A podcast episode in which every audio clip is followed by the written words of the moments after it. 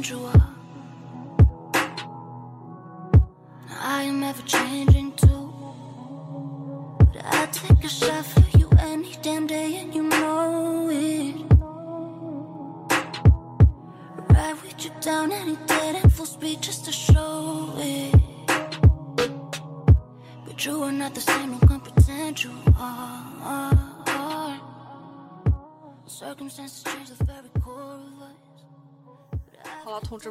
录音了。好，欢迎大家收听新一期的异能电台。呃，我们先说一下主播是谁啊？我是君君。啊，然后我们在座的呢，我有今天有两位重要的嘉宾，然后另其中一个呢是电台的老朋友马老师现身闪现上海。今天是第一次在上海录节目，嗯这是我过去十年了，就是好久没来上海了。上一次十年以前，然后我们再说一下那个，我们今天请到的嘉宾是秦哲奇，然后是电台的老朋友，之前给电台写过关于平面还有分享音乐的一些帖子，然后那是大概两年前了吧，有一段时间了，呃两三年前吧。但录节目是第一次头一回。对嗯今天今天录节目的主要的主题呢，就是因为我们现在在一个狭小的办公室里面，大家挤在一起。然后呢，我们在二楼，一楼呢是最近很火的话题话题平面设计师高田唯的展，在上海算是全国的全中国的第一个展，对吧？呃，中国大陆的中第一个展国大陆的这第一个展这之前好对像在在台湾有台中，呃，台中是呃大概八月吧。对，然后秦哲奇是策展人之一，对，嗯对这是我们今天最重要的人，啊对对，最重要的嘉话语宾。权的人。然后，呃，说到这儿的话，就是琪琪可不可以先给大家说一下，大概是怎么去测这个展的，然后又是怎么跟高天伟联系上的？呃，这个展其实其实类似于一个巧合，嗯呃，因为当时，呃，我在做整个项目的时候，我其实是想做一个呃系列的，呃，所以说，呃，我其实没有把自己局限在我到底要做日本设计师，或者是做欧洲设计师，或是中国设计师这个项目上，呃，其实我这个。呃，我当时做这个项目的初衷和这个项目的名字其实是有一点类似的，它的名字叫 Noi。嗯 Noi 的话，如果你是一个平面设计师的话，对他来说比较熟。嗯，呃，可能马老师比较熟对，然后我跟晶晶可能就是给能不能给大家解释一下这个呢？啊、嗯这个其实类似于一个小的一个 trick，就是、呃，因为当你打开任何一个 Mac 电脑的时候，你都会发现随处找一下字体啊，就是呃有 Helvetica 之后，但 Helvetica 下面一定会有一个叫 Helvetica Noi 啊、啊，是，就是 Noi 的意思其实是。类似于大家有点像一个字体厂商，或者是大家一个约定俗成的一个对于新东西的一个界定，嗯就是这个德语叫 Noya，OK 对。之后，呃，我就就我当时做这个展览的时候，因为有很多大佬级的人、嗯。啊，就是可能会介绍原研哉，或者是介绍一些，呃，就是就就像最近那个魏延武他在虹桥那边做展览，对，那其实呃，类似于这些重要的设计师的话，我觉得可能也不需要我来引荐，就是可能更多人也能做这个事情。嗯呃，但是我觉得这件事情对我来说挺无聊的，比如说做一些大设计师啊，因为呃，第一是大设计师。他们可能会有很多人会去想要去做他们，那做他们的目的可能，我觉得这个目的可能本身也不单纯，或者是怎么样。嗯嗯啊商业性的目的，对嗯，之后呃，但我觉得说现在，如果说我们把中国这个设计整个整个设计的氛围，呃，大家比较客观的看待的话，其实我们现在是不是还需要，呃，仅仅停留在补课阶段？呃，我嗯相信有很多人在十年前或者是十五年前都会，呃，觉得说一定要去美国，或者说一定要去。呃，英国、日本这些地方去接受教育，嗯啊，那其实是时代时代因素所限制的。那现在客观来说也没有改改善这一切啊，就是说，但是我觉得是不是可以说，嗯、就是更加平和的看待这件事情，是不是大家可以直面现在国际上发生的所有问题？嗯呃，不用再去追寻，或者说不用再去过于崇拜别人去去怎么样。所以嗯高田唯他在日本本身他是一个。呃，没有被盖棺定论的人，他嗯可能和葛西勋不太一样，或者和服部一成不太一样。服部一成本身在日本可能也，大家很难去诉说他是什么一个什么一个人。嗯所以我觉得这些人他进到中国来会比较有价值，嗯呃，因为大家都说不清他是好或者是坏其。实我我我插一点，服部其 实他有服部呢，我我插一句啊，嗯他其实有一些东西跟高田唯他还是蛮像的，他早对对对期的作品，对对对嗯，呃，我我觉得其实，我觉得其实这类这类人啊，就是说大家对于设计师的概念可能无法用无法用什么解决问题的这一类设计师去涵盖它。那这个问题也是很有趣了，就是呃，因为当其实就其其其实，比如说你看待当呃当代艺术这个事情的时候，你会对艺术这个事情本身产生疑问。嗯那么是不是现在大家可以对艺术本身呃设计本身去产生疑问？就是我们进入到当下的这个阶段，那设计它是干什么的？它是解决问题，还是说是？呃，因为因为我们之前很多人在抨击说设计不应该是自嗨或者是怎么样，嗯对，那么，如果说现在出现了这种自嗨的设计，那么它是不是能被称为设计？那如果说，呃，所以说它的价值其实不是说让把高田唯这个展览到中国来，不是让大家去崇拜的，它的价值是直面去问看待这些问题，就是不是说让大家看原研哉或者是魏延武的东西一致叫好，而是嗯。说，哎，看一下他的东西，就是说你会怎么去想这个问题。那么这个问题本身又拉回说你中国人怎么看这个问题了嗯。啊、大概是这样子的一个初衷吧，嗯就是这个是我对于 Noi 的一个初衷。嗯我想介绍的是，呃，如果如如果存在一个词叫 contemporary design 的话，嗯我其实想更引荐的是这些这些类型的东西。嗯嗯就是呃不是传统意义上的那种商业设计师把他们引荐过来，而是就像你刚才说，像高天维这种还没有盖棺定论，然后在可能是存在一些争议，或者说比较新的设计师，他们在这个环境下面是处于一个是不是设计，还是说是界定是在艺术，是设计还是艺术其？实他刚刚讲，就是讲他对这些高田维作品看法的时候呢，他用了一个词很好，叫解决问题。嗯由着解决问题呢，我倒是有一点点看法。嗯呃，我觉得他不是没有解决问题，他是解决了很大的问题。他不是解决大众的问题，他是在解决文青的问题。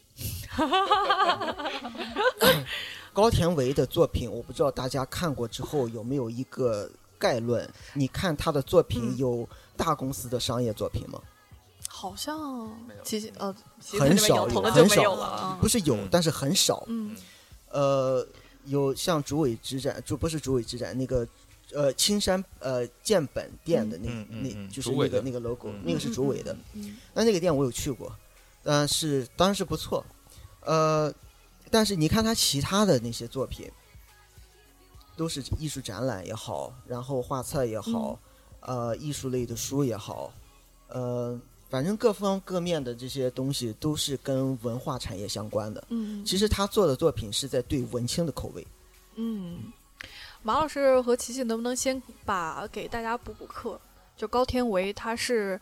就是现在已经讲到了，说可能高天维解决的问题是解决文青的问题，对不对？我是觉我认为他是在解决文那那青的问题。前面他是怎么就开始解决文青的问题了？解决文青的问题对，好给大家把这个捋一捋啊。首先，我想说，其实最近这二三十年来吧，嗯无论是西方世界也好，日本也好，大家有一个词叫 interdisciplinary，嗯就叫跨界嘛。嗯嗯嗯那跨界在文艺行业里面怎么跨呢？就是简单点说，就是插图师接平面设计师的活儿。嗯那平面设计师有时候手闲了，我画画插图，嗯这就是跨界，这是嗯最简单的一个描述。嗯那最近我看了很多很多作品，是日本的插图师在做的。嗯。你像长场雄，经常给《泡派》杂志画插图的那个人，他接了嗯很多商业的案子。嗯。之前还有一个叫哪里塔给，哪里塔给更不用说了，他商业的案子特别多，嗯。包括 CD 封面，然后有的理发店就让他设计 logo，他直接就画一个一个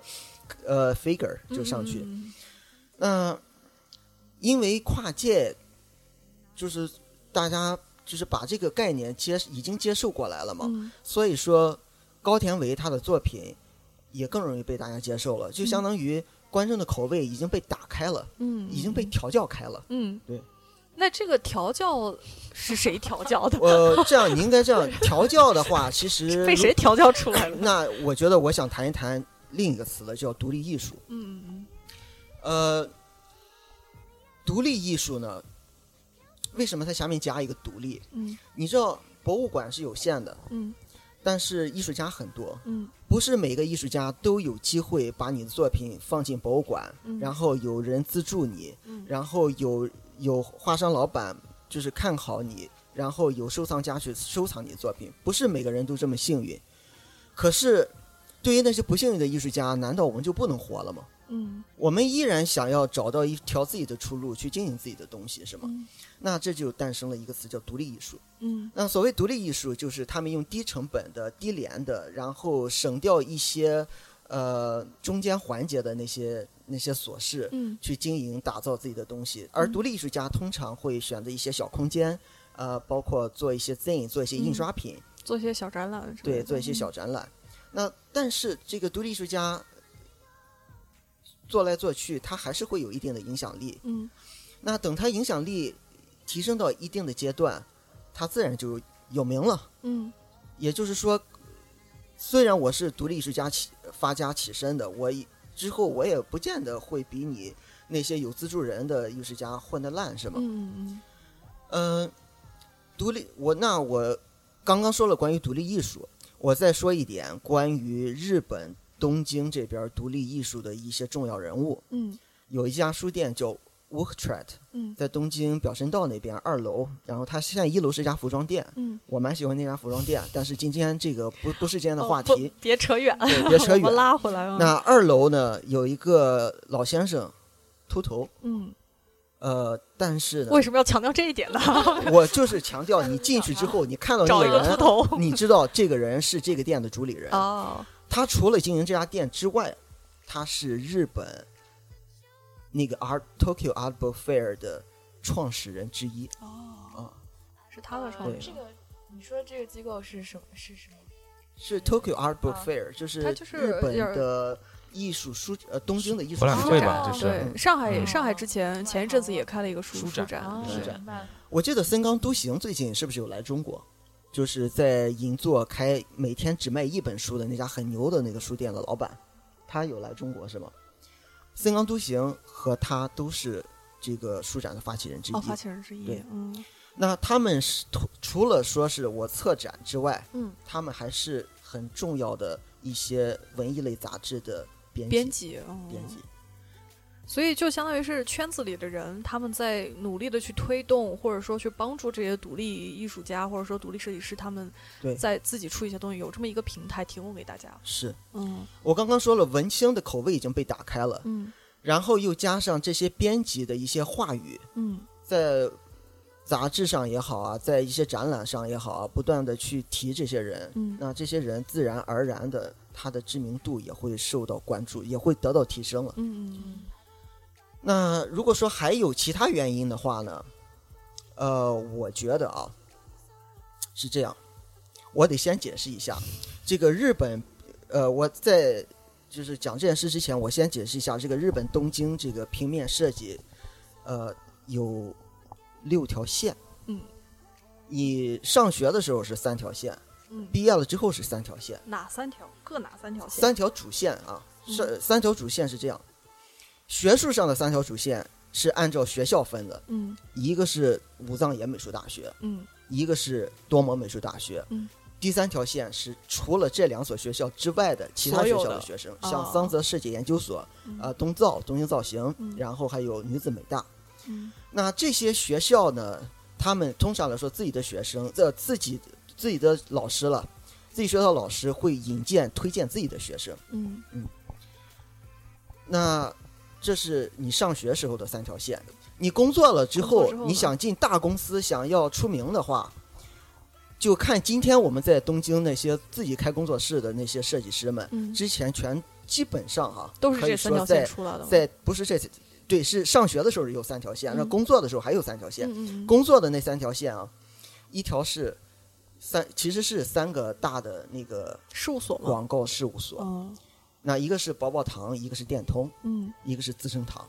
哦，这三个，对嗯资生堂它以前是没有做广告的，嗯后来就慢慢的开始做了广告。嗯今天在日本出名的设计师，包括武藏多摩的这些教授们，以前基本上都有都是这三这三家 agency 里面工作的经验和背景。嗯那他们也是这样，也你知道日本那个等级观念，那个非常重的对，嗯。那个非常重，都是前辈推呃后辈呃前辈前辈推后辈，对。然后后辈前在等前辈。对，等前辈，对，你知道等等他们退休什么的，对对。嗯。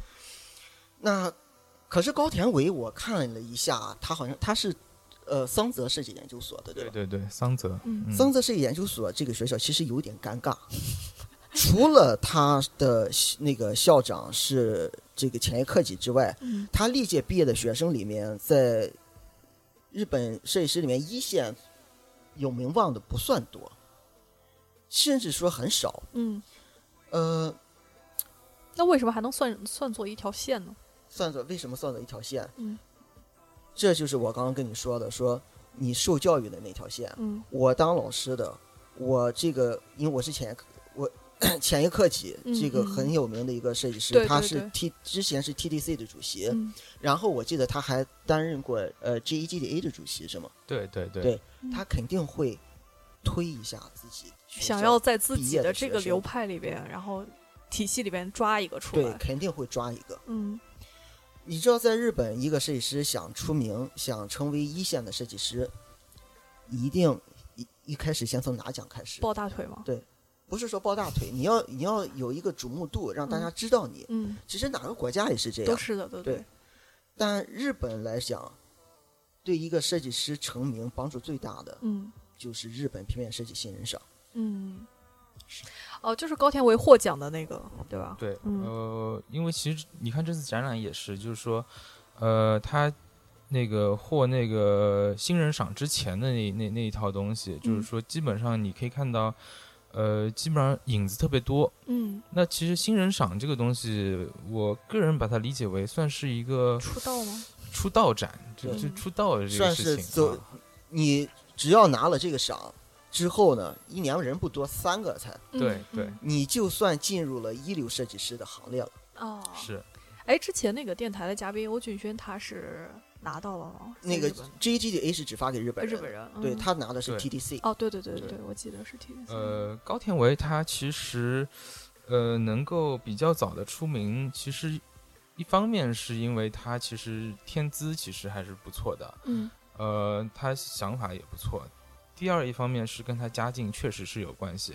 呃，我上次有说过他是一个社二代，嗯，呃，如果硬要是二二代二代，如果要硬要追寻起来的话，二代还不止了。嗯就是呃，他爸爸是名叫高田修地，嗯呃，是设计这个日本比较早一次的那个 JR 线的那个地图的那个设计师。哦那么他爸爸其实是，呃，我我就他爸爸算是原研哉在那个武藏野时期的教书籍课的一个，老师老师嗯但是他到底是不是日本书籍体系的那个那一批人，这个我就还没有调查的特别清楚。嗯对，这个我我之我之前有看过，就是呃，idea 那本杂志嗯做一个关于日本那套体系书书的那些籍体系，那些人，对对对对这个要去查。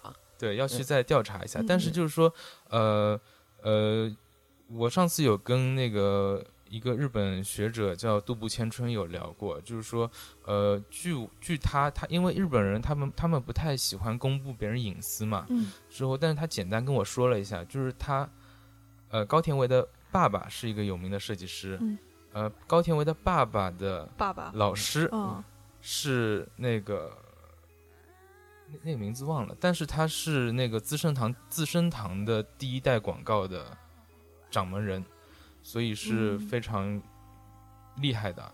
之后，高田唯的妈妈的爸爸又是一个有名的设计师，高田唯的妈妈的弟弟又是一个很有名的设计嗯。师，所以如果从那他压力也挺大呀，其实，他其实他其实以前是学渣学渣的学渣的原因，就是因为他第一是喜欢打篮球，嗯。第二是因为可能家境原因，他确实不爱，对他 确实不爱去说这个事情，嗯，所以他很少提及他家里的情况，但是嗯。确实家里的情况帮了他很多。嗯，所以，呃，如果说他不是一个刘阿斗，他他能力还不错，嗯。那同时通过家里面一些关系，他确实能够特别特别早的嗯。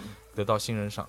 所以你看他，他童年得的新人赏是非常非常年轻的，他非常非常年轻，非常非常年轻。他是不是跟大黑大悟是同一期？对大黑大悟，呃，大黑大悟同一期。你像大大黑大悟几岁？是不是？嗯就是所以，大黑大悟现在是呃武藏的教授，哦所，以得新人赏，他不是真的说年纪轻，新人是吧？嗯，而是说得到了某种出道的机会。是是嗯其实我这个录电台，反正咱也不是日本人，我不怕多说 点儿，真我真不怕多说点儿。这个日本，你看他办那个富山海报那个三年展，嗯，全其实不能说是全是关系，基本上百八十差不多，都是关系是全是自己的教授提自己的学生，哦，全部都是这样。有什么评判标准吗？就是评判当然了，你你想拿奖，你起码也得差不多，你得有那个水平。就比如说三张，就我只选一张，三张都很好，那我肯定选自己学生了。嗯。唉，好，下一个话题。下一个话题，我我还接着，我再接着说点儿，我接接着说点儿，嗯说你看哈，为什么说日本最近他那个独立艺术偏向于这种就乱七八糟的感觉，就胡胡乱搞的对，哎，那种风格那个琪琪上次说的这个叫呃一个新词叫 “new ugly”，啊，现在是这个风格吗？其实我想不是我说的新词，那哦，别人说的新词。别人说的，我是啊从你这儿听过来的。我怎么啊说呢？对我觉得这个东西其实很早人就有这个心理。嗯以前为什么我以前有一个画插图的朋友，我经常跟他聊插图嘛。我说为什么平山长上他这些东西能火？如果你有读中国美术史的话，你看一下徐渭的画，徐渭，对嗯，你看一下，对，就是之前，呃，怎么讲呢？就是它里面有一股拙劲儿，这个拙怎么去解释呢？就是就是怎么讲呢？嗯我这么跟你讲吧，嗯画插图的人，你要有素描功底，嗯。但是你的作品不能让人看出来你有素描功底。对对对，这是最难的。技嗯。术，他对用技术来表现他们的想法，对？他不用的不是技术，是一种气力和一种感受在表现的他的东西。嗯。这就是为什么说像高天维啊，像另外一个跟高天维有些东西蛮像的一个独立艺术家平山昌上、嗯。加贺美健，嗯。他东西最近这么火，嗯。就是他其实在，就是真的是用他的那个情感表现出了那种拙，嗯，然后去打动了当代的这些文青。就是就是故意的嗯，在在呃想要去表达他们自，己是吧？就就就我觉得这个嗯拙吧，其实，呃，如果放到美术史或者说整个艺术史的里面去看的话，嗯其实它不是最先锋的。嗯呃，如果我们拿早期的，对，如果我们嗯拿早期的，就是十九世呃二十世纪初的那一群特别先锋的艺术家来看的话，其实我们现在设计师没有一个是能够够得上的，嗯，就就是至今无法超越。嗯呃，所以就是说，就就呃，怎么说呢？就我个人觉得说，因为现在，呃，日本人的这个阶级关系特别明确，所以你要简单的、很快速的把，就是就他们不太一样，就是说。后辈不太可以把前辈造造的那座山给铲掉，你知道吧？嗯嗯就是就是前辈的山立在那儿了，那怎么办呢？就无非就是要不你就登前辈的那个山，嗯另外就是你要不自己再造个山头，嗯就是呃，就比如说你像你你看高田唯，那很多很多很多日本前辈，他有很多从众，那么是他们是共同登一座山，那以后大家共同创造出某种风格。那嗯高田唯他不是，他不想，那他只能自己另另起一座嗯山。所以如果从这个角度来看的话，其实。呃，平心而论也没什么特别的，嗯是是没什么特别的。也可以这样讲。之前有人跟我讨论日本平面设计，就问你觉得日本平面设计是种什么风格？我说日本平面设计就是没有风格，是，因为日本平面设计师呢，一个人一套风格，嗯一个人他们都愿意看西洋的 reference，从嗯西洋的美术出呃现代艺术当中去找到自己的那个创作的那个基点。嗯，平心而论就是这样，就是没有风格。对，就是没有风格。它和欧美还不太一样，欧美是在当下，比如说五年、十年，这里面有一种主流风格，嗯是是，而日本就不一样了。日本现在一线的设计师一个人一套风格，嗯这虽然说有几个人可能你你们几个比较相似，那嗯我们几个比较相似，嗯。但是总的来说，他的风格是不统一的。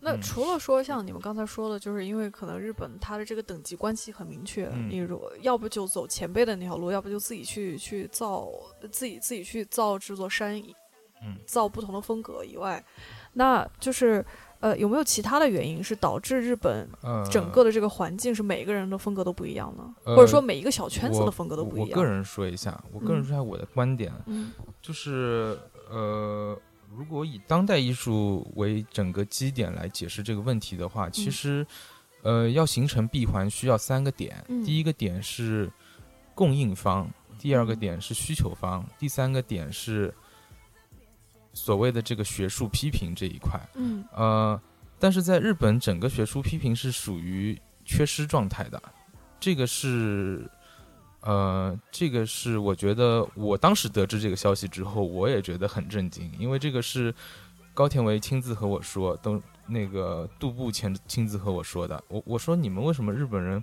没有学术批评？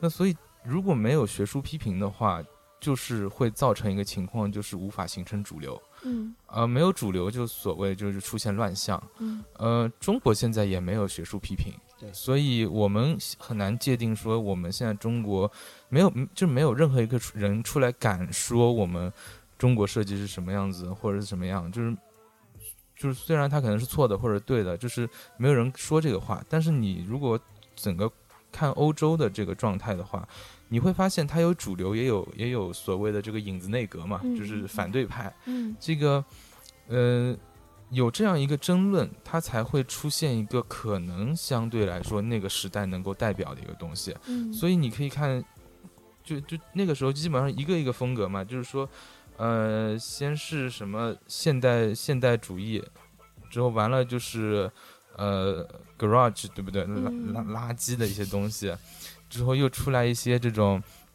后现代的一些东西，后现代之后，大家现在又返回去做一些，嗯之后到了现在，呃，你看瑞士那边的设计，英国那边的设计，呃，基本上欧洲的设计也是乱象，也是一个乱象，因为大家无法去评论它了，嗯所以会出现这个情况，就是你当出现没有一个没有一群人出现敢出来说话评论它的时候，呃。那对于艺术家来说，或者是对于设计师来说，他不去管这个事情，他只要立山头就可以了。所以，所以就是说，你会看到，就是说这个，呃，就就我就就我刚刚看到你纸上写了一个名字叫宫布里希嘛，宫布里希说了一句话很有名，就是不存在艺术，只存在艺术家。嗯，那这意思是什么呢？就是说，其实当你整个诉说体系或者说评价体系瓦解的时候，那只能存在个体了。所以，呃，现在就是说，造成这个情况，它有好也有不好。好的情况是大家可以立山头了，就是努努力去做另外一个山。更加多元。对，但是，呃，不好的一个情况也是什么呢？就抄袭现象会变得严重，因为你当以前有一个主流的情况的话，大家共同抄某一个东西，那你会感觉啊好像也没那么也没那个，就是好像也也没那么敏感啊，对吧？但你现在变成抄某一个个体的话，那就好像对就是就众人耻骂，对不对？就这种。好，那我觉得呢，平面跟工业设计还是不好抄了吗？还还不太一样哈。嗯工业设计大家都抄一个人的啊，抄一一家的。平面设计是大家就是现在还属于其实平面设计就是相互抄。我跟你说，平面设计，我现在我扒了东京 TDC 的那些东西，嗯我在我书就同样一同样的我自己的书架上嗯，我能找到很多很多相似的东西。我不我不说别人，嗯就可能用“抄”这个词不太好啊，嗯，我就说借鉴吧，行吧？说借鉴借鉴，我说借鉴吧。嗯，包括现在中国最牛的，就中国最火的这这呃，也不能说我们不要点名点姓啊，咱咱不说哦就是台湾地区啊，台湾地区最火的这个书籍设计师王志宏，嗯他做了一本书，前一段时间那一年一五年，嗯，我立马找出一本书了，跟那书一模一样。真的是一模一样啊。不能说一模一样，就差不多吧。差不多吧，差不多啊。聂永真的书我也能找出来一大批，是他他是借鉴的，他是借鉴的，因因为因为是这样啊，就是你要说苹果是借鉴那个 Brown，对，呃，可能是有有一些年头的东西，或者说嗯。叫一个风格的延续。那嗯那像刚才您说的，他们如果借鉴书的话，他们是借鉴的当代的，还是以前的一个风格的延续？当代的。呃不仅仅是风格，如果说嗯我让我说完，如果说借鉴风格的话，那我那个呢我没什么关系，嗯我只能说是那不仅只是那个风格，嗯是整个这一套东西，嗯也不是说这一套了，就是这个 case 嗯直接影响了他的另一个 case，哦，是一个 case 的 copy。就一模一样。对，马老师我现在在脸书上，我照片依然有，嗯嗯我依然发上去了。当时我发在脸书上，就是给台湾朋友们看一看。嗯嗯，他们什么反应啊？呃，他们不承认。他们不是说不承认，他们是说，毕竟做这一本书也不容易。对经典的甩锅。对，呃，但是我但是我我就就我觉得这个事情呢，就是借鉴这件事情啊，就是嗯说，它也是一件操作上无可奈何的一件事情，嗯是其实确实是这样子。呃，只能说聪明人抄呃借鉴和傻子借鉴两种。那聪明人借鉴，他就会因为其实借鉴这件事情历史上历史上一直有，写书法就是一个抄袭嘛，对。就是共同学习前辈。那句话最早是毕加索说的，叫聪明的设计，聪明的艺术家偷别人的 idea，是是是，然后那些笨的艺术家 copy 别人的 idea。关键就是说，如果聪明的人，他 其实是在一个相对来说一个长期的一个抄袭行为当中，他可以发现一个一个一个小的缝钻进去，嗯，对。嗯。就是这这个是聪明人。嗯。但是傻傻的人是什么呢？就是这这边抄一会儿，那边抄一会儿，是。这个是傻子行为，就是。嗯。所以，所以其实说，呃，其实就其实你你抄袭的对象可能是你崇拜的人，嗯。那这个崇拜的人，你认不认识他，可能也是另外一回事情，没见过也有可能，嗯。但是是一种作品的感悟。嗯。呃，所以我我其实和高田唯见面啊，就是我看到他的原作之后啊，我个人有点小失望。嗯，呃，我我我我其实是有一点 小失望。琪琪。哎，我我觉得这件事情我，我我我就我我也是比较平平和的说这件事情。嗯、因为呃，我个人非常喜欢英国英国那边的设计。嗯呃，对我来说，我觉得啊、日本设计师那种特别纤细的思维啊，我觉得我我我有点接受不了。嗯呃，因为比如说你，你比如说，比如说这东西啊你失望的点在哪里？我们很想知道这个，啊就是你失失望的望的点。在哪里？失望的点是什么？就是说，欧洲人做一个这些东西，他可能不太就不会去整天钻着这个纸张是什么，你知道吗？就是我这个我这边缝是怎么怎么样？我我我是那种恰恰跟你相反的 是，是，就就我不能就我不能接受这个，就我就就就我觉得这东西可能哎上面怎么怎么 idea 可能可能更重要一点。嗯我我想要是这种能够把我整个人吓精神懵的那种就吓懵的那种。嗯。之后高田唯的很多东西一开始是把我吓懵的，之后嗯我看了他原作之后，我发现我操，他这个故意制造的错误，嗯。所以我当时特别崇拜的这个错误，嗯。我看到原作之后，我发现还是他妈是日本人的东西，嗯。因为因为只有日本人，呃，因为他其实制造的是一种日本人本人不就日本本国人民那种挑战的是那种纤细的神经，就是就是就戳他们那种挑逗他们，你知道吗？嗯。就是比如说，哎，我我这地方印错版，就印刷里面会印错版，嗯。就这个是廉价印刷的东西，所以他会印错版，他就故意造这种印错版，嗯，所以我个人觉得说这东西有点小失望。我补我我补我补充一句啊，哎，马老师，这个印错版不是说你想印错就印错的，有时候你你你故意印错版会把印刷机弄坏，啊，对，那是是这样的。那这是就就为什么呢？让来继续继续继续这先说完是继续为什么？就是就就是我觉得可能我觉得之前高天伟给我的感觉是一个嗯会会比较怎么说呢？就是他会更是一个更勇敢的，或者说更反叛。对对对，是是，就是我我我很难去形容他，就是嗯。就就他可能比较符合我对我的胃口，嗯。但是呃，当我看了原作之后，我发现这些事情，我就还原他怎么去做这件事情的时候，我会发现，哎，他还是一个特别典型的日本人认真的人，嗯就是还是会纠结说这个纸张我要光一点、嗯。毛一点，怎么怎么叭叭叭嗯这些事情。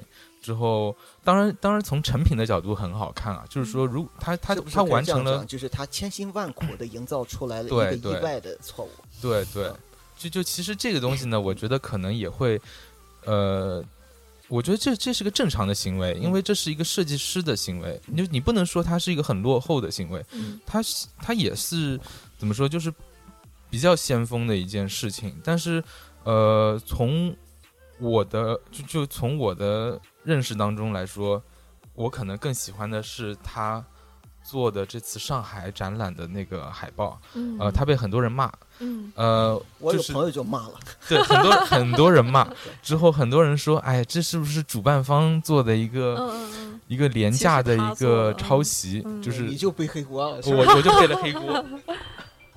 之后，所以，呃，就就，但是我觉得还好，我觉得还好，我我觉得它是一个嗯挺、挺有趣的一个尝试，就是它给我看到了一个。呃，一个它永远在进步的一个一一一个状态，这嗯这这就是它在往前走，但这个这条路往前走是是是哪里？我我觉得可能说不出来，嗯但是我觉得，呃，设计师最最不好的一个状态是反复的抄袭自己，呃，这是非常非常拙劣的一个行为。就是反复的延续自己对，自己已经获得认可的这种风格，是吗？是他就是就他本来可能是个很很勇敢的人嘛，嗯完了他。就他因为某嗯就就因就因因为某种原因而变得不勇敢了，嗯所以，对，就是我我可能也不能说文青或者怎么样，就是说你从一个客观人的角度来说，可能你希你希望的是他走得更更远，他给你看到更更更多的东西，嗯。对，但但是你现在就是说，可能在他这边发现，并没有那么勇敢，还是不能这么说，就就呃就就就你只能说看的多了之后，你会觉得说，嗯。你看了多了之后，你会觉得说，哎，其实好像也就这个样子他。还是一个日本人，这个感觉。嗯。这个你刚刚说的说这个日本人呢，其实他对纸张的要求，他对印刷的要求呢，这个并不是说他一个人做决定能够就就是马老师很怎很么讲呢？就是说，并不是说他一个人造成的。嗯首先，日本的纸张跟其他国家的有一点最大的不一样，就是日本造纸只选阔叶林。嗯 为什么日本森林保护的好，你知道吗？因为日本大部分它是那个是是呃叫杉木，对杉木的那个木浆不适合造纸，嗯它所以说从加拿大和美国买了很多阔叶林嗯过去造纸，因为它的纤维更长一些嘛。嗯那我打个比方，就是同样一个，比如说一个打样，印的效果完全一样。可能我拿过来之后，我日本的纸一折，我一张海报我卷起来，这个纸不会受伤，但是嗯台湾的纸就会受伤。嗯我所说的那个受伤，就是你卷起来会有那个那些痕，对那些痕迹。嗯呃，日本的，就是说你作为一个设计师，你要跟印刷厂衔接嘛，跟客户衔接，嗯它前者后者，它都有一个被这种这种品质的纸惯坏了的一个习惯，一个习惯了算是算是习惯了，是是对，所以说就是你有时候你想追求的糙一点儿，你不见得最后会得到一个正面的，人家会认可你的糙是对的。嗯嗯嗯。但是我觉得再回到琪琪刚才说的，就是这个这个算是一个习惯，那就是为什么一开始这么欣赏高田伟，然后可能了解他的一些制作过程，或者说他的一些创作的一些呃方式方法之后，然后就不喜欢了呢？就是啊或者说你可以这样反向反向来推，就是说为什么英国那些就这么吸引你？我我觉得我也倒没有不喜欢，嗯就是我觉得可能说，呃，就就是没有没没有达到我的想象，嗯我只能这么说。但是他可能，呃，就就他的东西完成度非常高，就是这是日本设计师的优势，嗯但是它同时也是一个问题，就是呃，当你发现你的东西都有某一种完成度在限制着你的时候，其实你的你你是被局限掉非常非常多的，至少是嗯一半以上的可能性。呃，因为呃，就就比如说你像呃中国的一个设计师，我还挺欣赏的，叫朱迎春。嗯呃，他会做一些完成度非常低的东西。呃，英国设计师你会发现，就是说他随便画两个那个特别丑的画，或者是怎么样，就是说做成一个书，或者是怎么样。还有我特别欣赏的一个呃乐队，呃叫 Blur，嗯就是啊，对，大家知道吧对对对他当时推了一个一个一个叫呃 Magic Whip，这是一个专辑，嗯。魔鞭啊，当然那当然那个东西在我看来简直是一个匪夷所思的东西，半成品嘛像那非常非常早之前，就是你就就就有点轰炸似的，就是国外现在开始玩这个了，嗯。而且就是说，呃，好像我我当时看到这个东西好也是在几年前吧，比较早之前。之后我很早之前去英国的时候，我会发现那边那边的书随处可见是那种特别丑陋的东西，在一个非常非常主流的一个书书店里面面也可以看到，嗯就你会受到这种冲击。之后，呃，你说他们的书籍装帧有怎么样？就就一个胶装或者怎么样，也也不像我们国内喜欢玩那种特别奇怪那种东西。所以就就就所以我觉得说，呃，我觉得就是说，呃，设计这个东西啊，它不是一个滑稽的东西，嗯就是你可以有小创意，但你不能把它做成一个游乐场。嗯呃，这这可能是我的观点啊，反正我我。是这么想，就是你谈到这个完成度，谁都没有话语权，只有当事人有话语权。嗯那当事人是谁？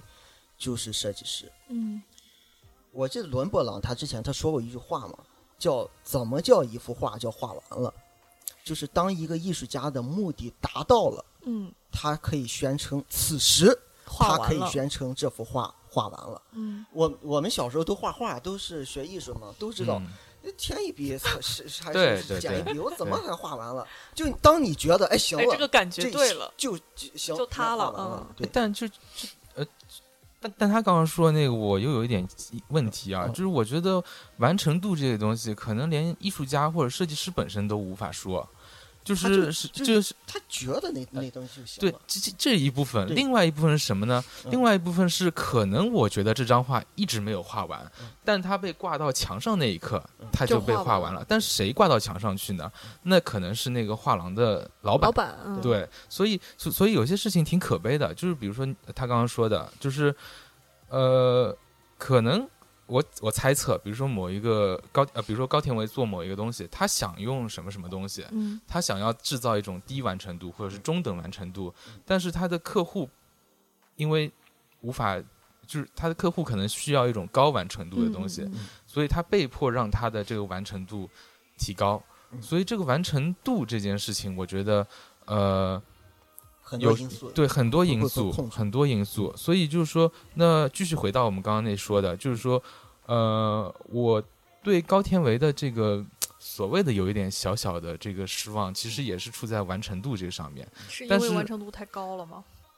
我觉得他可能更更低一点会有意思一点，但是其实但其实完成度高一点的话，可能大家更能接受吧，嗯就是大家觉得没有那挺悦目的，就是至少这么感觉啊。不过我刚才在楼下看到他的那些展品，我感受不到，就是说这个完成度的高低。对，你们是怎么 评判不同评判这个完成度的高低呢？你是指在印刷方面，在我说的是印刷方面和纸张的选择方面，哦因为呃，因因为对于一个成熟的一个熟练的一个设计师来说，非常基础的一个问题就是我要挑选一个合适纸合适的纸张，用合适的工艺把它印刷出来，这是一个所谓的职业素养。但这个职业素养，如果说这个所谓的这个专业这个词，它如果被去掉，那是非常有意思的。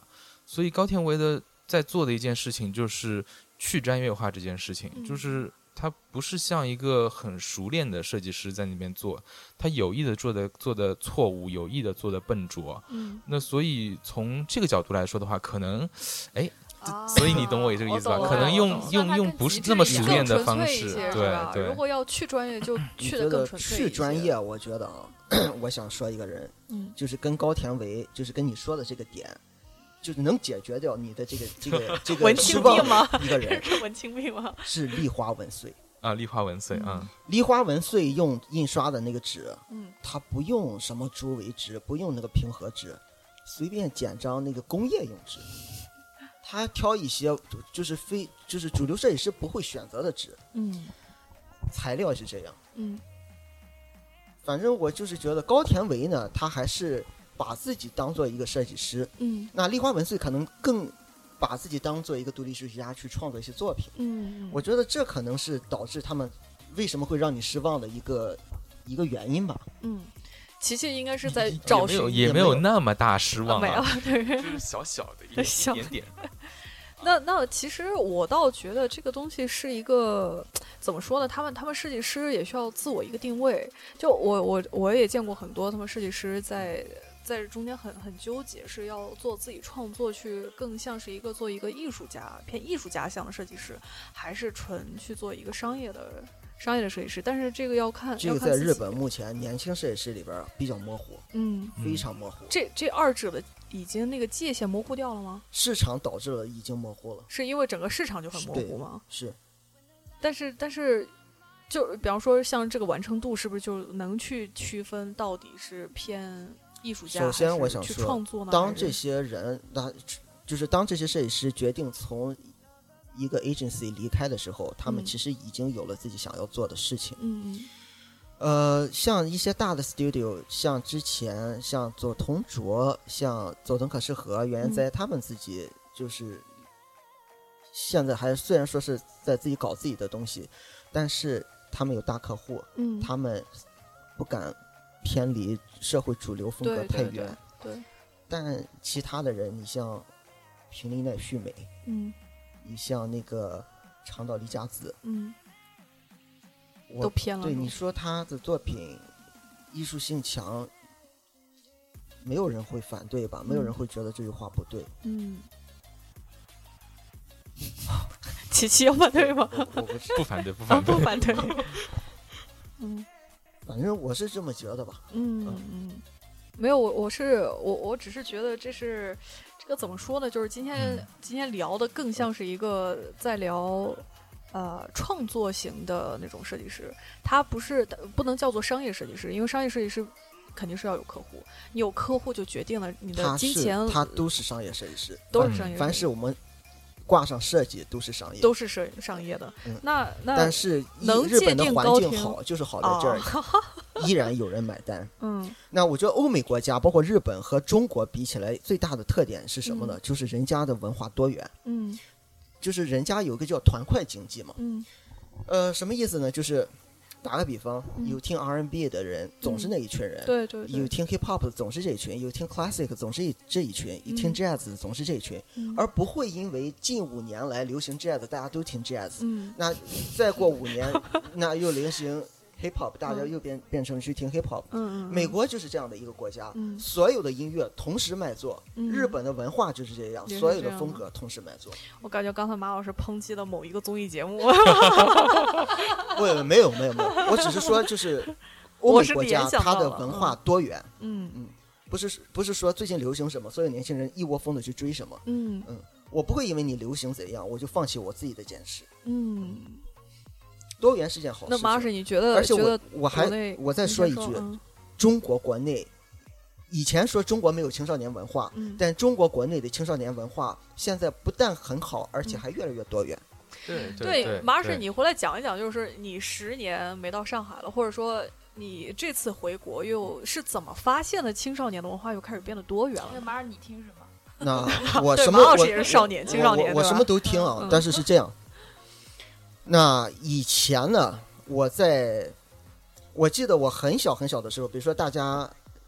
说最最近流行耐克啊，都买嗯耐克。那最近又耐克不流行了，最近又流行呃 Bathing Ape，那大家又去炒 Bathing Ape，、嗯流行 WeSwim 就去买 WeSwim。嗯，但现在不一样了，现在你看大街上的年轻人嗯打扮的方式不一样，嗯你他们的风格可以被归类了。嗯这是以前做不到的。嗯这是以前只能说，呃，这个人是一个不爱打扮的人，不嗯。讲究的人，这个人是个潮人。嗯。呃这就两类人你挺潮的，啊。就两人两类。年轻人，从他们的这个服装上、可以看出他的衣着上去打装打扮来看的话，就两类，潮的跟不潮的。但现在不能这样分类了，嗯。现在现在能你可以像日本杂志嗯。那样，对不同的那个不同口味的那些读者嗯。去做不同内容的那个时代已经到了。嗯，是呃，你可能从大街上去能看到。那有没有一些呃方方面面，比方说有一些杂志啊，或者说一些媒体啊各个方面都可以看得到的，嗯从朋友圈就可以看到，马老师已经对自己朋友圈分类了，我靠已经分类了。嗯呃，我觉得我我觉得还是挺有意思的，就是说，因为这次高天文的展览，呃，没有预没有预料到会如此的形成一个话题。嗯虽然我有意识的想把它做成一个话题，嗯但没想到会成功。呃，这个我觉得一方面是呃。我我觉得中国的市场开始慢慢被调教了，这个嗯调教方式跟日本不一样。嗯呃，比如说，呃，就就就呃，比比就就比如说之前所说的，啊、大家开始有呃团块化的分类，嗯但是在中国这个团块化的这个界限啊，不是那么不是那么清晰的，嗯所以这个是一种新的一种有趣的一个方式，就是他大家开始关注一种。呃，所谓的年轻文化，或者是潮流文化，或者怎么样，但是大家也很难界定说，哎，我想变成一个啊、日系的元素风的什么什么，不不不不不，就就没有那么清楚。但是大家开始关注这一些人，嗯而且非常有趣的是，圈层被打通了。嗯圈层被打通是个非常非常重要的一个事情。呃，比如说，因为之前你说，呃，就就就就比如说我我。就就比如说我所处的叫艺术圈，对吧？嗯嗯那另外一个叫设计圈，嗯完了搞出版的叫文化圈。嗯，那那那比如说做艺术的，他就会鄙视那个做设计的，有鄙视链的，对，啊就是做就做设计的，或者说那个文化圈的开始鄙视那那另外两群人，就是莫名的鄙视链。从来不看。对我我们都是在设计圈子里面的，不知道圈子对对，就就我们是基呃，比比如说，比如说你通这个鄙视链，你就开始鄙视；那如果你不通，那么你就毫无所知，对吧？但是呃，中国因为有一个非常强势的那种所谓的舆论环境或者是媒体媒体环境的出现，它强制的把这个圈层打通了。嗯呃，很明显的就是说，品牌开始做一些 crossover 这些行为。那通过这些行为，呃还有一些我们这种短视频的这嗯些、这些东西，慢慢的把这个事情开始打通了。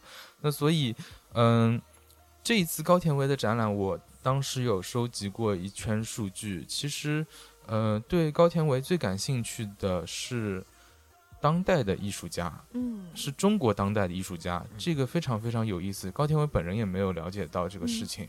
呃，设计师相对来说，呃，设计师就就呃就就就我刚刚说的，很多设计师他跑进来看高田唯的这个展览啊。进来之后，第一反应是什么？你知道吗？就是就是进来之后，第一反应是跟对去看日本设计师展览没有二没有什么区别的。嗯进去就是看，哎，这纸怎么样？那印刷怎么样？对对对我记得先掂了，先先先盯着看看纸那个他那个 UV，对对烤的对怎么样？就就就这嗯工艺怎么怎么样，精不精湛是是是，就大多数人进去都这样，嗯翻翻书翻翻书。对，之后，呃，我我觉得这这也挺有意思的，这是一种解读角度。嗯那是艺术家进来之后，我问了几个艺术家，我说，哎，怎么样？他们他们也不翻纸，也也不嗯。看书，他说，哎，是个新方向。所以，所以，所以这个特别有意思，就是你呃，就就一旦你的圈层被打通之后，你你每个人的解读就会不一样，嗯。大家就会出现一种呃一种一种合理的乱象，这很很有意思对对对对对啊，是。很很重要，很重要。嗯，就是呃，就就当大家这个所谓的圈层还存在的时候，它的舆论讨论一直是内内部的，就是嗯设计师只会讨论纸啊、排版啊、对叭叭叭一些东西。那么艺术家他还就还是讨论大家听起来比较虚的那一些东西。嗯但假如说，哎，尝试打穿之后，那么会发生什么事情？嗯，这就很有意思了。嗯所以高田唯的展览的，呃，我之前想实现的最终价值，其实呃，有一点实现了。嗯呃，我觉得这个是是中国现在一个比较好的一个情况，因为呃，我我我我我记得我当时分享过一篇文章，叫那个。当一个艺评家去看网红展的时候，是一种怎么反应？就怎么去怎么一个专业的艺评家怎么去诉说网红展这个东西啊？嗯就是这这就很有意思了。就是网红展，大家就是可能去的人连作品都不会看，直接当背景来拍照。嗯嗯，那么这种情况反映了一种什么情况？就是这个问题是现在直直接需要面临的一个问题。嗯那高田唯这样的东西，呃，它也是设计圈需要去直面的一个问题。它嗯推演到整个文化里面，也是需要去直面的一个问题。它推导出来的结果会远远比。呃，讨论高田唯这个人本身所获得的价值会大很多。嗯呃，大致是是是在。跨界的这个环境下，对，我们应该怎么样去解读这个跨界？对，是跨界，跨界这个词啊，就是我我现在有点不太喜欢跨界这个词，因为是因呃为被用烂了吗？也也不不是就呃这个词逻辑上有点问题，因为你一旦说跨界，你就承认这个界限是存在的。嗯那如果说你不存在不存在这个界界限的话，是不是就不存在跨界？呃，我我我我就我记得当时那个呃我我一个朋友跟我说，就是说。中央美院的那个院长宋呃宋协伟老师，他在尝试做一件事情是，呃，打通所有学科的壁垒。嗯呃，当然，我觉得这件事情可能成功的可能性是比较低的，呃，因为它没有解决就业问题，这是最大的致命问题。嗯但是他这个尝试，我是承认很勇敢的。啊，那可能也就是说，也和他这个人的官衔有关系，他敢嗯做这个事情。嗯那么，呃，他所说的这个点特别有意思，就是他把学科比作是一个盒子，嗯，盒子的底部留着，四面给它全部打冲、打穿，呃，就是打穿嗯之后，所有学科当魔方一样做拼接。嗯，那所以，当一个学生你要去学习这个学科底下的东西的时候，你一样可以学习。嗯这所谓的专业还是保留着的。嗯那么，呃，他其实说了一个很有趣的一个事情，就是现在很流行的那个叫设计思维这个东西。嗯设计思维它不是一个，如果你把它当当工具看就很无聊了，对吧？就是套公式嘛，就很无聊了。嗯它更多是一种团队达成一致的一个一个信念，嗯是是一就就比如说他是工程师，你是设计师，我我就就我是编辑，那我们本来就所谓的跨界，对不对？嗯所谓存在跨界，那么我们需要某种工具去让大家不跨界，让大家个工具形成可能是设计。其实你要谈这个跨界啊，设计刚诞生的时候，嗯巴浩斯的学校里面是没有界限的，对是真的是没有对对界限的对是没有界限，所有的学生都要把这些东西过一遍。对对对对但后来就是因为这个社会分工越来越细，嗯才会不分跨你我不分界不行了，我一个人的没效率学习时间是有限的，对它我只没效率做在一定的时间里，我只能完成这些东西。对，而且在界定，你说大量的资金涌入的都是都是对呃这种商业化的那种逻辑的话，那必须要讲求利益最最大化。对利益最大化就代表，你像刚刚说的，什么都要有效率，那就必须要把这个学科细分出来。我在螺丝每一个岗位上面安安插几个螺丝钉，是不是是是，就平面设计师就是做 banner 的，我们工业设计师呢就搞外形的，对不对？嗯 就这个样子。但怎么说呢？后来其实有一些人，像他刚刚说的，有一位老师的尝试，其实嗯在美国也有人尝试，在嗯。在黑山学院，嗯。嗯嗯呃，就是在我这是北卡，应该是在北卡那边，嗯。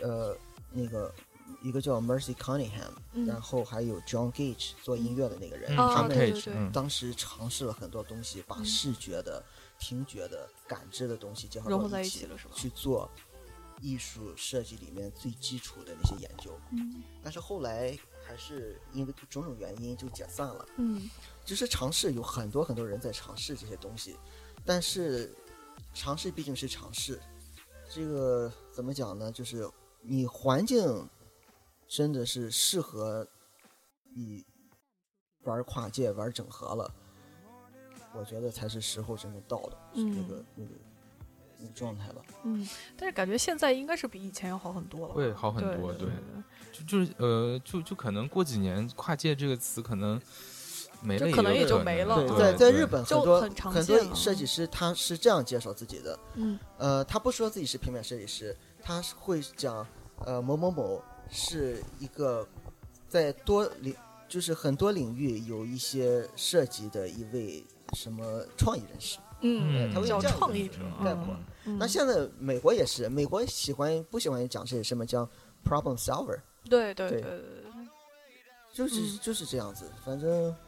已经有很多我的那些产品的同学，他们已经把前面那个 Prada 摘掉了，就叫自己嗯。designer，、因为真的是做了很多跨界的东西。对对对。嗯，在日本那一年有三个人组建了一个工作室，那三个人是一个是年少直太做音乐的，嗯还有一个建筑师，那他名字我忘了，还有一个是 Brown Salt，Brown 嗯 Salt 是做饭的，做料理的，嗯，料理师，我都惊了，当时怎么这三个人可以组建一个工作室？他们工作室做什么呢？那他是那个 Brown Salt 是做食材的嘛，做饭的，嗯就是嗯给人做 trunk show 的时候给人去提供料理，但是他的料理做的非常美。嗯那梁寿之太是音乐家，嗯那还有一个建筑师，哦，这三个人组了一个团队。嗯，现在其实很多人是这样做的。对，现现在现在就是我们昨天还在聊那个什么中国新零售的东西。其实中国新零售有一种形式，就是看线下店体验更多。它这个体验更多呢，就是要把各种不同的东西，就是提供给消费者，营造一种整个我我的一种生活状态是怎样的，甚至是我怎么去享受生活，从各个多多。各个方面去享受生活，在这儿看会儿书，喝杯茶，吃个饭，再买买东西，或者说跟朋友交流一下，它整个的这个氛围就把你就是提供一个空间给你。所以就是昨天马尔你也说了嘛，呃，MUJI 是后来。这这都是慢慢演化出来的。MUJI 原来也都是就是算是你想要买东西，全都提供给你。因为宜家其实也是，但是就是只能说这些大的公司他们可能嗯做的做的大家都知道，但是有很多小的，你说中国本土的一些品牌啊，然后小的那些小的那些，其实他们只是一个做产品的，那他们也开始在做零售的时候，慢慢慢慢把这些更多生活化的东西、艺术性的东西全都融合进来了。这都是在跨界。嗯，马老师要收尾吗？你收吧，哦，别我收啊！那这今天有要要要最最重要的对人物，对对对，琪琪要不要收尾？对是收什么尾呢？是我前面有有一啊个问题是没问，就今天聊说那个 new ugly 这个概念什么嗯？你前之前说你在英国看到这些东西，它其实其实现在是不是说这概念就是也从欧洲欧美那边传过来？我我觉得倒也没有一个很完整的线说什么传过来这种，呃，但我觉得说做丑的人，就是有审审美的人，一定会有审丑的人，这是嗯一定会存在的。嗯呃，就但是是哲学问题。对对对，这是个个哲学问题，就是说，呃，就但是从，就就怎么说呢？就是大家喜欢那种丑丑的东西，其实现在叫萌萌的嘛，对，萌萌哒，就是就是对丑萌。之嗯所以我觉得，呃，新丑这个词我不排斥它，嗯，但是我觉得说，呃。它它如果形成某一种风格，我倒觉得也也还行吧。但是我就风格这个东西呢，我有点排斥，因为它就像一个旗帜，嗯就是会成为一些傻子，本来没那么聪明的人的一种招摇撞骗的一个东西、嗯啊。所以就是说，我个人不是很喜欢。呃，风就是说立旗子在那儿，或者说 就一定要有这么一个风格存在。对，就就比如说我是一个客户，嗯就比如说我这个客户，你你就就就你做了一个新丑的东西给我说，就可能跟我需求不一样，或者说我不喜欢，那你就可以骂我傻，骂我 low，、嗯因为你的旗帜是存在的。嗯那但是这种情况不太好，就是，呃，所以我觉得设计这个东西呢，呃，如果说你不想挣钱，像高田伟一样，只是一个穷人，我觉得也不错，嗯也挺好的。就就就呃，我我我觉得没有一个人说设计师生来就要很有钱，或者说就是说他就是为了去挣钱，或者说他一定要帮谁去解决问题。嗯如果说如果说呃大家给设计师如此大的一个所谓的一个社会职业、社会道德的绑架，我觉得那做不做设计师也无所谓了，是不嗯是？那我觉得做设计师，第一个是设计师是热爱这个工作，他首先要热爱这个工作，嗯他热爱这个工作可能是他想创作，或者是他想要去帮助别人去解决问题，但是没有人会去想帮助一个傻子去解决问题。我觉得肯定是想跟一个聪明的人一起去解决聪明的问题。嗯所以我觉得，嗯，所以我觉得这个风格这个事情啊，就是，呃，我我我个人不个就就就呃，我个人我我个人不是很排斥“薪酬”这个词，但是我觉得，呃，过于过于讨论不太好，嗯呃，所以就是说。那现在就是怎么说呢？就是说，很多中国设计师喜欢说“薪酬”，薪酬，说故意做的薪酬，但嗯是我觉得薪酬这个东西，首先你这个人得新丑，就就还是那句话嘛，就是高田唯做这个东西对，但你做这东西不对，就是感觉这个嗯，对，或者是一种小聪明吧，嗯就是不知道，啊搞不清楚就。就可能呃。呃，这也这也是可能，就是说设计师跟设计师之间的他们的那个维度不同的一个原因。就有一些他们是发自内心的想要去传嗯达，对提出问题，然后他们去知道为什么去做这个东西，嗯嗯。就引发思考也好，或者说真的是去解决问题也嗯。好。但是有一些呢，就是看到了这是一个商机了，有可能这是一个商机，对对，然后这是商别人他们就会机。对，这就是投机者，后呃，面他们会我去跟随。我嗯我就就我希望借一句话来收尾，就是，嗯、我前段时间又重读了一本书，叫那个《艺术终结》，在艺术终结之后是，呃，是丹托写的一本书，嗯嗯、它里面有一句话让我非常感动，就是。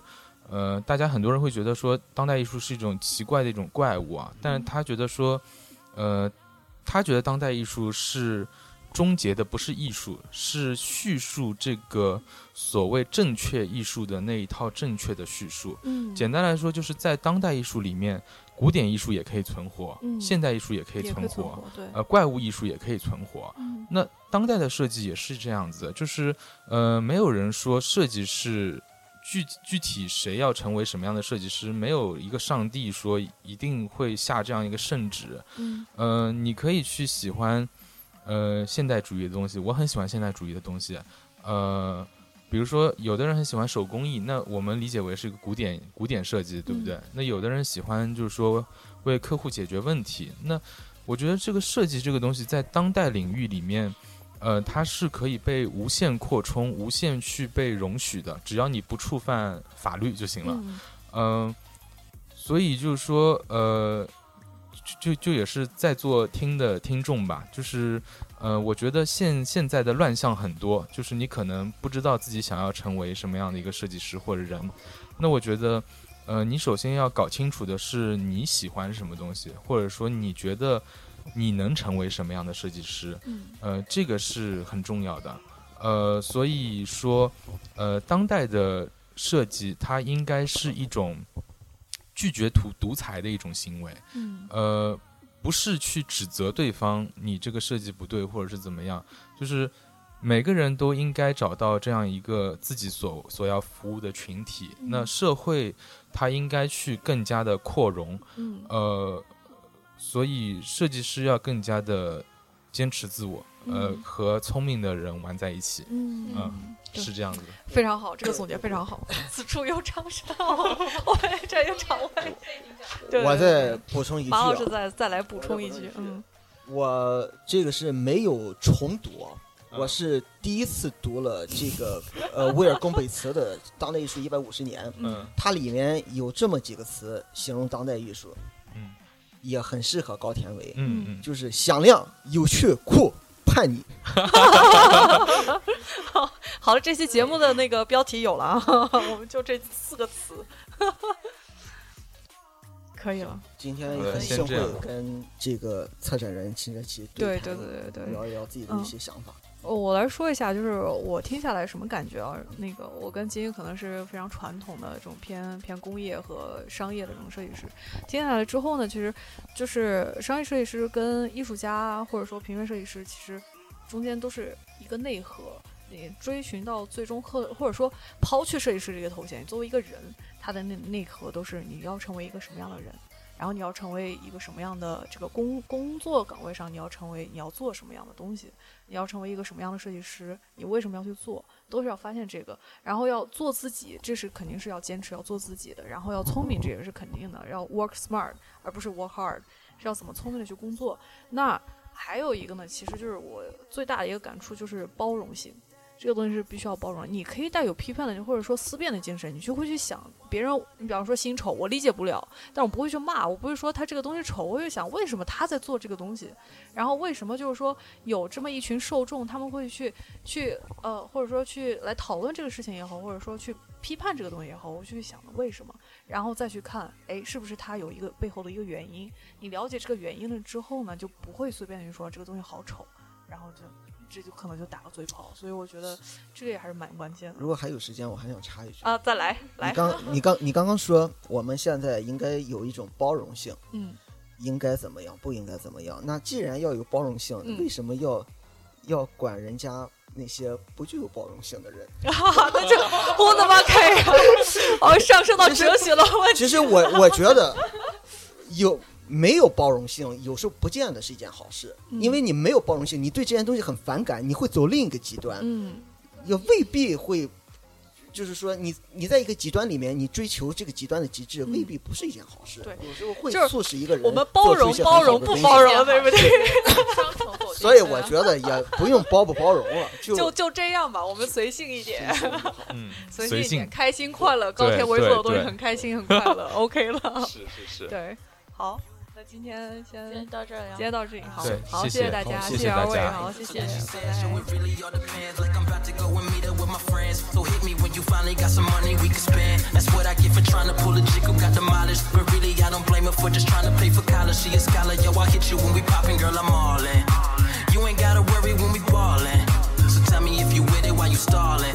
，Cause you know that I deliver, put the call in, call in. I can't help but smiling when I see you, baby.